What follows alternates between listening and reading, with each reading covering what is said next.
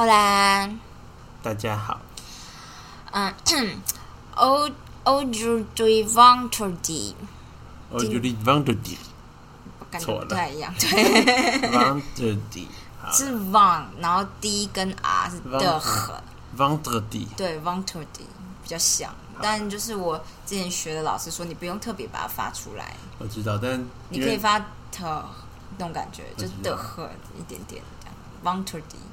对，因为因为德文多半它会发的比较明显，对对对，德文好像是，所以我觉得德文比较难，但德文好像比较难听。但你也可以不发。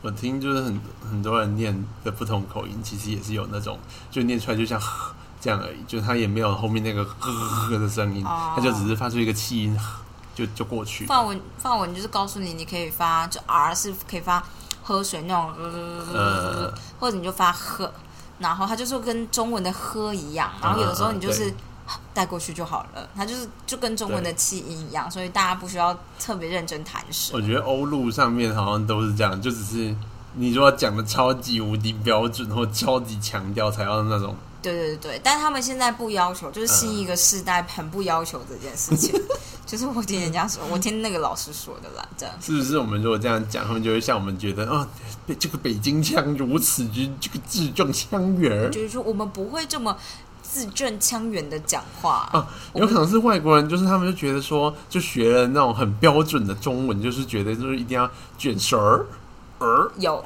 然后你就觉得。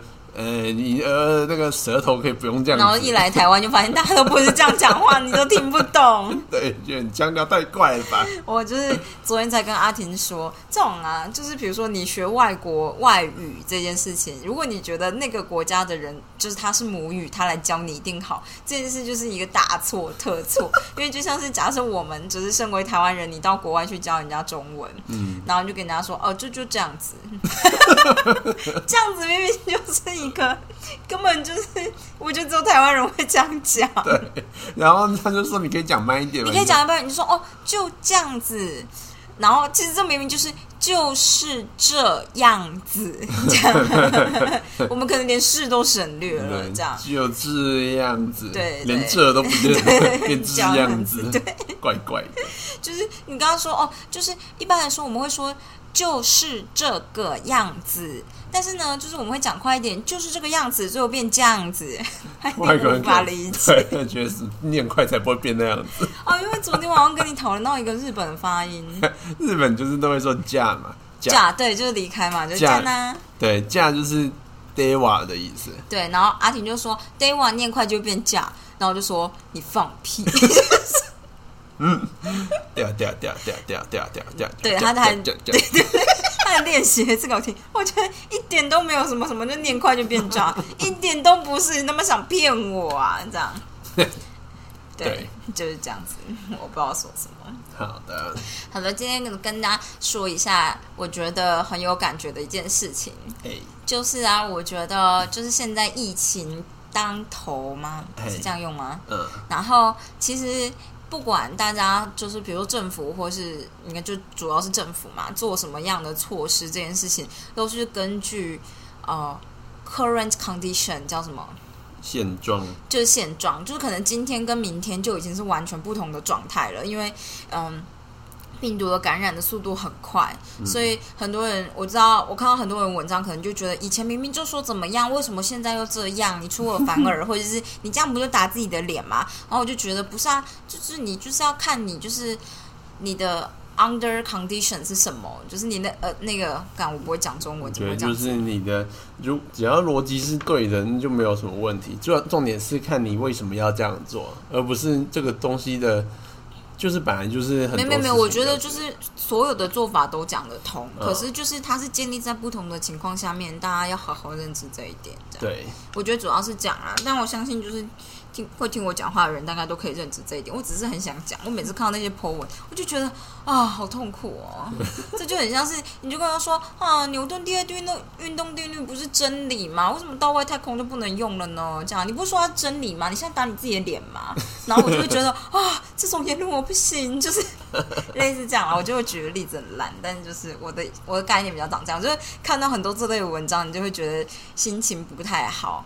然后我也可以理解，就是有些人他可能理解的程度，或者是他只愿意看前前面那一段的文章，所以他不愿意看完后面那段文章，或者说，比如说我们多半某种程度有一点点科学素养，我们就会想说啊，所以他建立的。就是基本条件是什么才做这样子的决定？这件事我们会去看，可是有些人可能就是单纯看结果嘛，或者你要做什么这件事情，就是对我我可以理解，但是我看了还是会觉得痛苦，这样子，大概是这个样子吧。阿婷要跟我们分享什么吗？哦，今天就是欧盟说他们要推出就是疫苗护照的东西了啊，但是台湾还不在第一波开放的行列，哭出来，哭出来。对，不过就是。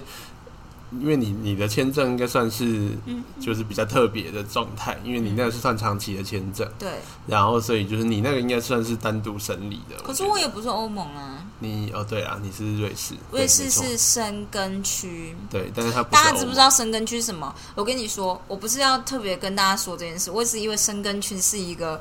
有意义的中文字，后来发现它是音译，然后这两个字都没什么意思。甚至它只是 Schengen，对，不知道那是哪一国的。超高雅的意思说，你出你出国跟人家说哦，I want to go to Schengen area，大家会觉得 OK 哦，就是你不要管它怎么拼这样。对他们就是这样子念。真的真的，因为我本来以为它是你知道，就是某种有意义的中文字，因为这这两个字我没有听过啊，然后听起来就很像耕种系列的东西。对，好好讲完了，对。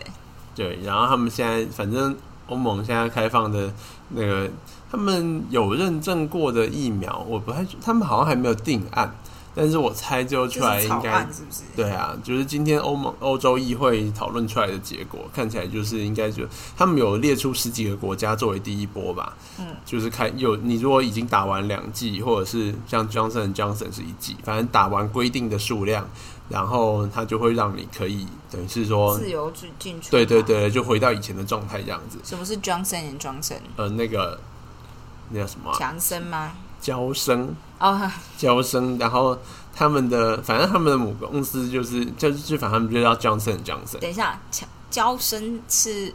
欧洲的牌子，美国的牌子哦，呃，就是 J N J，一般会缩写 J N J 哦。然后就是，反正他们他们那时候做的那个疫苗，就是说只要打一剂就可以了。不过事实上，那个要打两剂也可以。就是他们只是当初做实验的时候，就故意设计成只打一剂，然后看效果怎么样，嗯嗯，这样子。然后他们就没有再做打两剂的那个实验，所以就声称他们可以打一剂就可以。但事实上跟大家都一样。反正不管这个，重点是呢。我只要建议大家，因为现在我们有新拿到一批疫苗，然后我们当然也不知道，就是后面我们六月会再进多少疫苗。但是因为像欧盟他们现在认证的，一定就是 A Z 啊、Moderna、Pfizer 啊，然后 Johnson Johnson 这几间就是大牌子。那中国的牌子呢？我因为我记得是科兴吧。就是中国有两个牌子，一个是国药，一个是科兴，我忘记哪一个有获得 WHO 的认证，另外一个没有。然后，所以我猜欧盟应该会跟着 WHO 的认证走。所以就是他们这几个牌子打了，他们应该就会同意让他们入境。然后，但是呢，现在问题就在于说，台湾的疫苗。我猜应该不不太可能那么快就拿到认证，因为我们我们就算打了以后也要看收集反应，对，所以那个东西我觉得，我觉得搞不好今年都都不一定有一个很好的结果。然后尤其是我们到时候做出来的结果，到底欧盟会不会认证也不知道。大家找我的话。就是打 A Z，就是对，就是基本上呢，大家如果到时候六月开始又可以预约可以打的话，就赶快先去打吧，因为你早点打，至少你可以打到国外牌子，就跟这就跟之前在打那个流感一样，就是你早点去打，打的都是原厂的，啊，你太慢打，打就国产的。但我以前都没有打疫苗啊。对，好的，但是那个。之前的疫苗就没差啦，啊，但是这一次最主要是它有认证的问题，所以你如果打国产的，到时候欧盟就说，嗯，没有，你这个我们没有过认证，所以你来还是要隔离，感觉就不超衰的，就打了，你可能就也觉得有效啊，最后时间做出来也有效，但是他就不认证啊，就是你还不够快啦，认证的时间还不够，没有办法，搞不好他就拖了几年才让你认证这样子。嗯，对，所以这就是我觉得打国产疫苗，其实我我对于它的药效什么的，我是不是很担心？我主要担心的是他到时候不受人家认证的问题。对这件事情就会变成，因为大家到时候应该就会都推出类似这种免疫护照的东西。嗯嗯，对，所以就是疫苗要慎选，所以有的打就赶快先打吧。对啊，但现在大家都不能打，除了医疗人员。对，不过我猜就是六月就会可以打了，大家记得把握机会。我跟大家分享一件事好了，我觉得有可能就我活在自己的小圈圈太久了，所以我没有意识到就是呃需要就是 sort of 推广这件事情。就是我以为大家都会下载集管家的 line，那我没有啊，你没有。因为我觉得他讲的东西我都知道，对吧？对啦，但是我的意思是说，推波。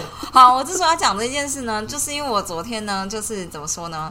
我昨天就是呃，台北的舞蹈老师开了一个线上的舞蹈课，这样子，然后我就就加入了，然后大家要联系，就是用 Line 就创一个群组这样。结果呢，里面就会有一些阿姨们，就是我们这一辈叫阿姨的，嗯，的阿姨们这样，然后他就是可能。大家上完课，大家就很开心。他说：“啊，谢谢老师，谢谢老师。”然后呢，他就马上传了一个啊，前秋熟提署长的话：“台湾没有普筛，就无法知道病毒。”他就告诉你怎么样检测什么什么之类。然后他传了一个两分钟的录音档。那我想说，这什么东西？就是不是第一点很奇怪，就是。为为什么要传到这个群组？但是你知道老人家就这样，他就觉得我跟你说，这都是别人说的，你真的要懂得保护自己。但是 我们这样没有办法补筛什么之类。我想说啊，no，又是就是要不要补筛的问题这样。对，然后就是里面的就是比较跟我同辈的一个学姐，马上就传了一个错误资讯转传什么什么之类，就是代表告诉他这是错误资讯。然后我们的那个老师就舞蹈老师，他也是属于阿姨辈的那样子，他就是不太会用。但是呢，他就用手机录如何从应该什么从一个 Q R code 把机管家加入你的 Line，然后获得正确资讯的影片，然后就觉得天哪，大家关心一下自己的长辈，就是 突然觉得这件事很重要哎，就是怎么会这样子讲？你知道？嗯，对，大概是这样子。我只是突然想说呼吁一下，呼吁一下，你就教大家就是下载机管局就好了，机管家啦，讲错了。嗯，对，因为就是呃。我猜我爸应该不太敢传这类讯息给我，怕被骂，怕被骂。女人就是很凶，这样对，反正就是这样子啊，跟大家分享一下。因为我只是有点惊讶，我想说这个东西，我记得几个礼拜前我看到，然后大家就在呼吁说这都是假的。后来想说，有可能是我这个同温层在呼吁说这个是假的，这样子而已。对，好的，大概是这样吧。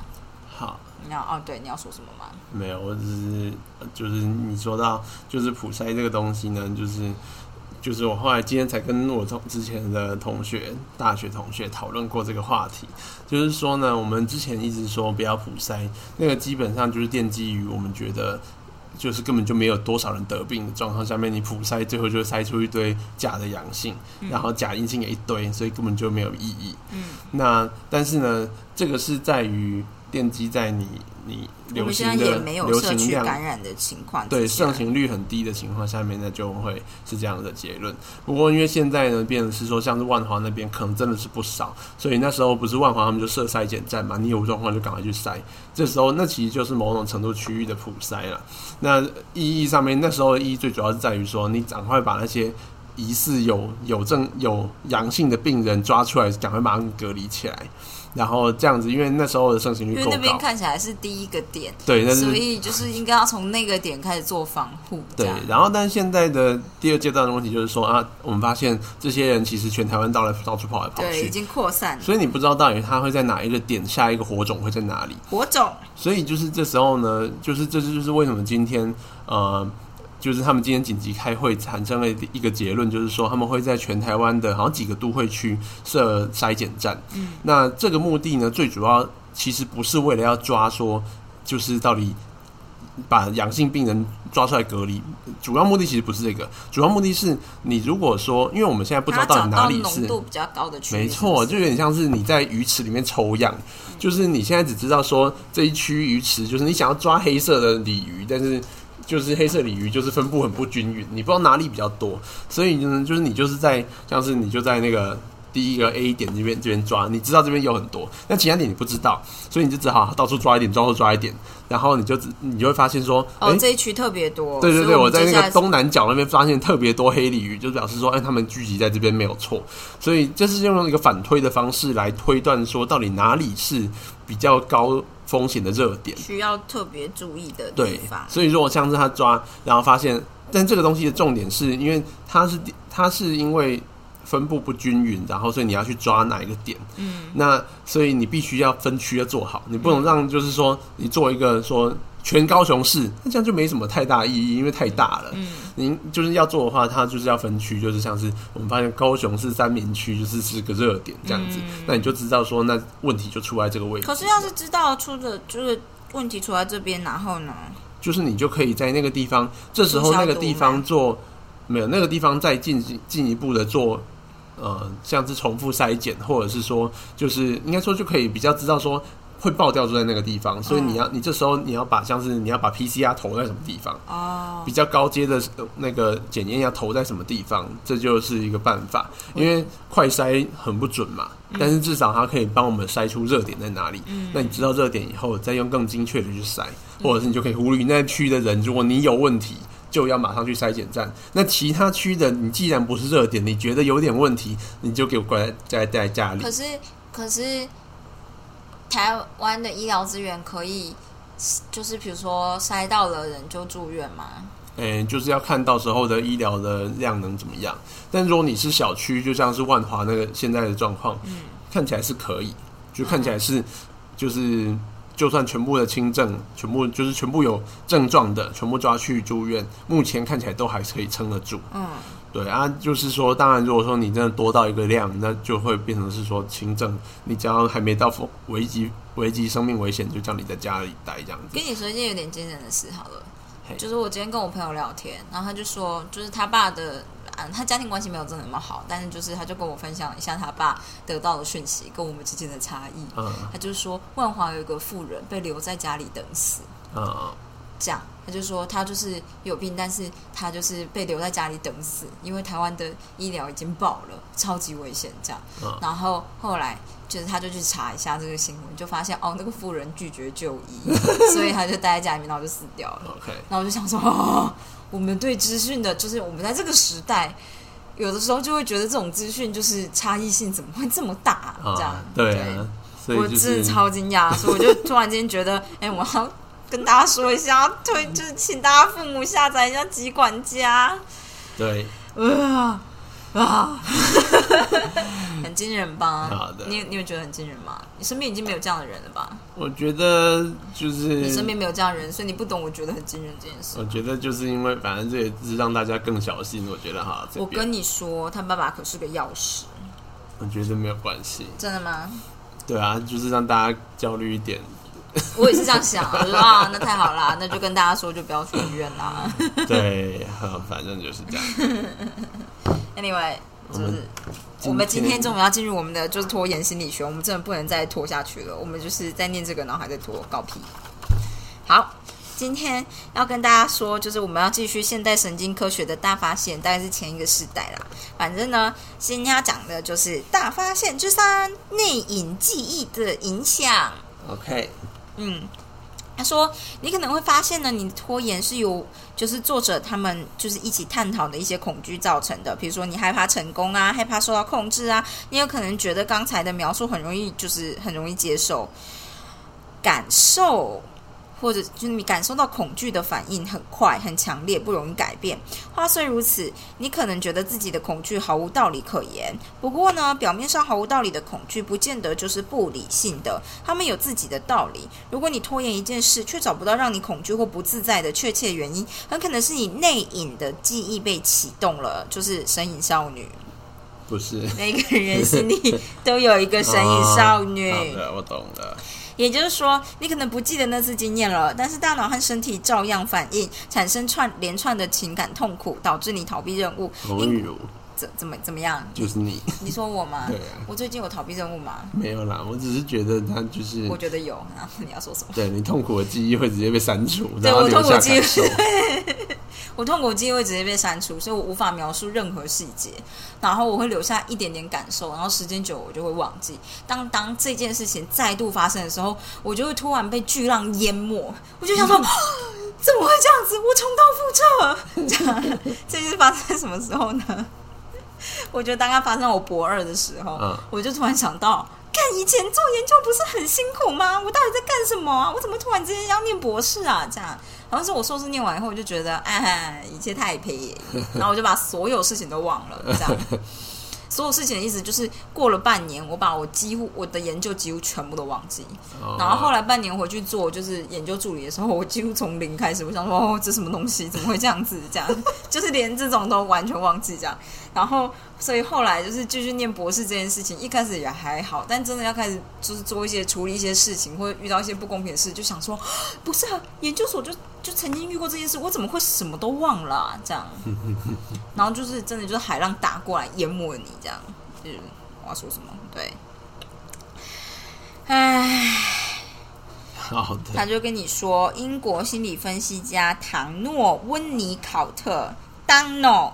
麦当劳，好，对，温尼卡特用下面的话说明这个观点。他说：“我们恐惧的事是已经发生过的事啊。”我觉得这件事说的很对，嗯。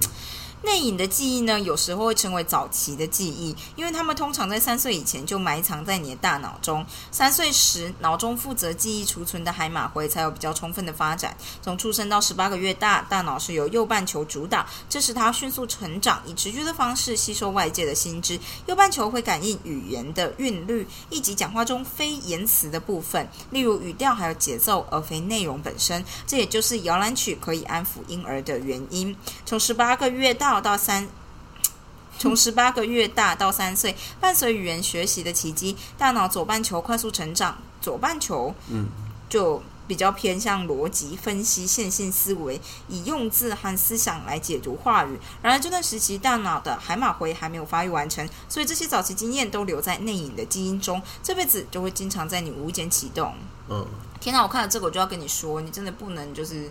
太就是焦虑，对你不能太焦虑，也不能突然太激动，因为这件事会对小孩的脑袋造成影响。对，他会记得这样子。我觉得应该就是这样，因为像我们家人对各种冲击的反应都没有很大，嗯嗯，那阿婷对所有冲击的反应都超大，就是会吓到人的那种。我就觉得你何必呢？这样，就是你这样子很容易吓到别人，大家会跟着你一起紧张。这样，我觉得这样是没有必要的。很多时候就是。不是那么值得，我知道惊讶。我知道你没有办法控制，但我是希望你能慢慢控制啊！你可以控制吗？我在慢慢学嘛。Good job, good job。我觉得就是小孩小的时候没有处理好这个状态，你长大就要很认真的控制才有机会。对，对。好的，大概就是这样子吧。我还记得我们家猫咪第一次遇到打雷的时候，嗯，还有第一次的台风，他们其实一开始都很焦虑，但我就想说，不行，我要表现出镇定，特别是打雷，因为就是你他妈就被吓到啊，靠腰。然后，但是他们就很惊讶，他们会全部望向你这样。我觉得我真是把我们家猫咪养的很很粘人哎，然后他们会直接望向我，然后看我的反应，因为有的时候声音很大这件事情，有的时候是代表他们觉得会不会有危险。那你让他知道这件事没有危险之后，他们第二次、第三次打雷都没有反应，这样，所以我就觉得这样子很好，很不错。对对对，大概是这样子。好的，然后要说什么？好的，这里必须注意的是呢，海马回不善于承受压力，真的假的？嗯。压力荷尔蒙是可体松，嗯，可体松是什么？怎么念呢？类固醇，cortisol，cortisol，哦，就是类固醇，嗯，的浓度如果长期太高的时候，会破坏海马回，真的？我不知道。海马回细胞死去的时候，它的结构会萎缩，所以长期的压力会让人记忆困难，难以清楚的思考。这一点并不令人意外，但是你不要因此绝望，海马回细胞还可以再长回来。他叫你参看参看第十五章，我觉得很感人啊！我刚刚觉得很绝望，我觉得我一直长期待在压力下，这就是为什么呢？儿时精神创伤的人常常不记得童年后期的事情，但他们的内隐记忆仍存在体内和脑中。这些记忆导致他们无法行动，但是他们毫不知情。内隐记忆无法直接看到，但是从你和其他人对你的期望中可以看到它的踪影。这些记忆塑造了我们的观感，那些观感是以我们早期受到的照顾。我们早期受到照顾的经验为基础，也就是我们看待世界以及自己的独特看待自己的独特感受，我们可以期待和不期待，不可以期待什么东西的这种基本假设。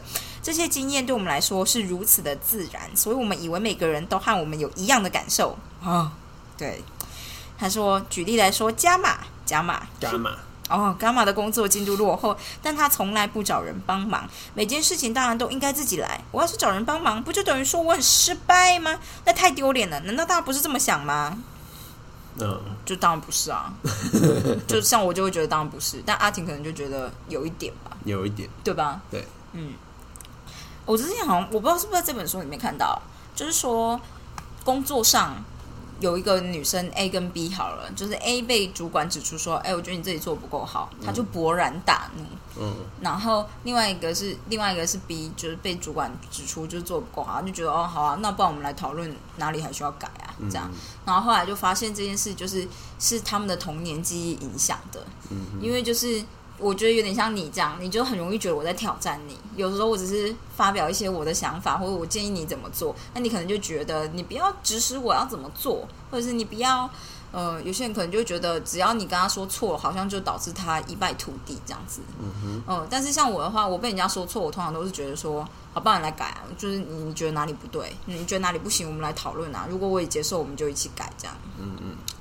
大概是这样吧，就连我在讲台上面被人家直接指着说你做的东西就错的，我就会说，不然你觉得哪个部分做更改会比较好呢？这样，因为大家就是有些人就会只是单纯想讲，然后你要叫他提出真正具体的建议才行，不然他的评论就没有意义了。所以就是大家不需要对第一个第一个第一句话冲击这么大，我觉得主要是这样子。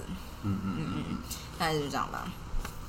但如果人家跟你说你就是个烂医师，你还是可以生气一下。你就说你可以具体的指出为什么我是个烂医师吗？我就想跟他说，我就烂。我们看到我们之间的差异了吗？好啦，他说，即使我们花再多的时间，再怎么样努力，都无法知道内隐的记忆，有够悲观的啊！这个。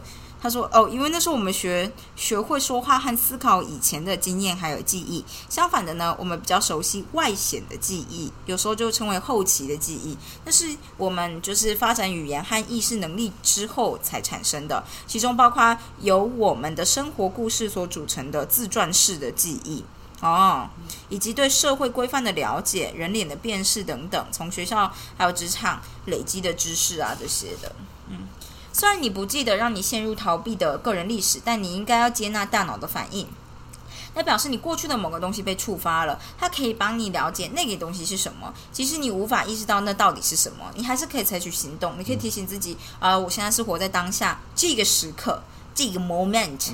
而那些记忆，不管你还记不记得，都是来自于过去恐慌、羞耻。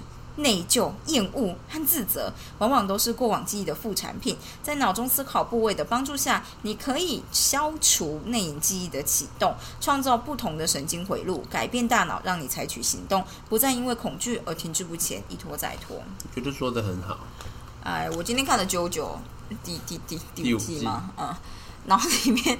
Boss 就是长这样啊，他就说啊，就是感觉就是童年受到什么创伤，所以长大长出了两个不同的人格这样。然后 boss 就在最后面几集一直说我要超越我的过去这样，最后他就把那个旧的人格抛下了。对，那个旧的人格就死掉了。对，然后就只剩下新的，他就觉得啊，我要成为宇宙之王了。我就想说，啊，有的时候就是这样，如果你把旧的人格抛掉，说明就不会变强。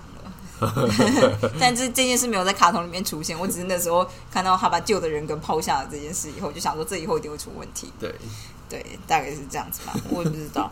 我觉得内隐记忆，我以前最惊讶应该是我对蜈蚣还有对蜘蛛的害怕程度。哦，就像我就是对蟑螂嘛。对啊，因为像阿婷就完全不怕蜘蛛，哦，对吧？对啊，我没有很怕蜘蛛，我觉得蜘蛛超恐怖的，会跳哎。然后大家讲出来的话都如此可笑，因为阿婷就会讲说蟑螂会飞耶，我就说哦，那你就不要弄它，不会飞向你啊。它就算飞向你，它也不是想要自愿，你就把它弹走。我知道啊，我最近有在慢慢学习控制这种。我跟你说，为什么要学习控制这种？因为这里实在太多了。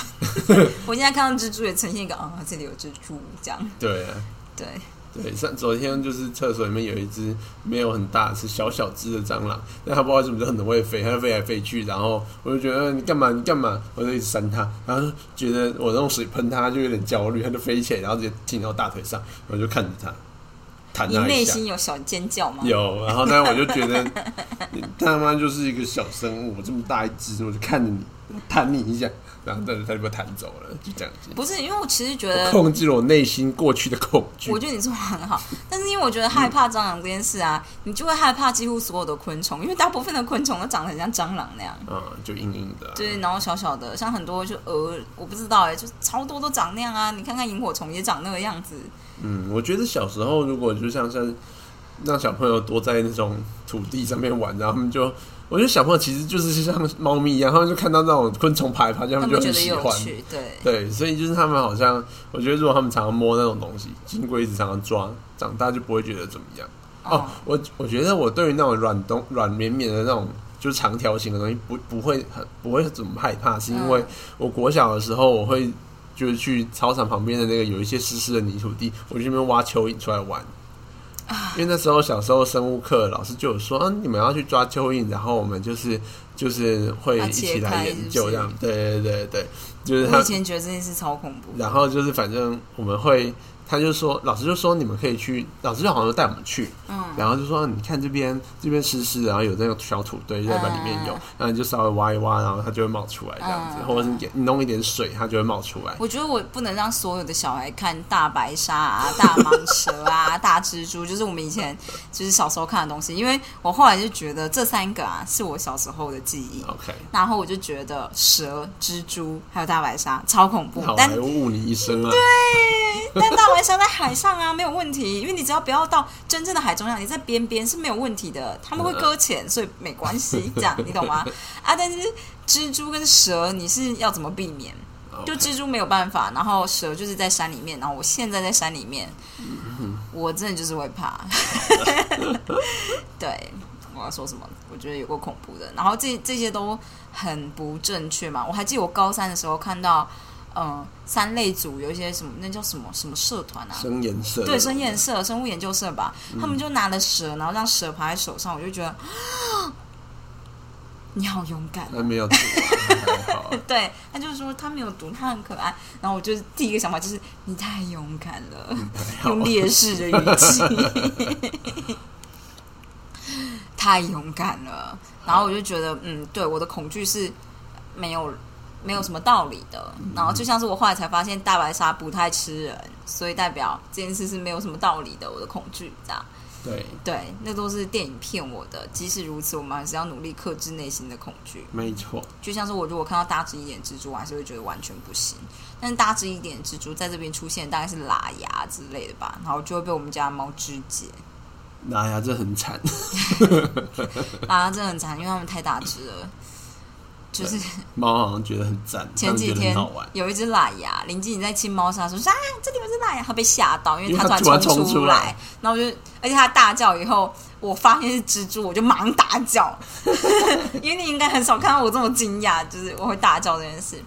然后这不重点，但是阿婷觉得懒牙就是一个会吃蚊子啊，会吃小虫的。快乐生物很好很好，这样子。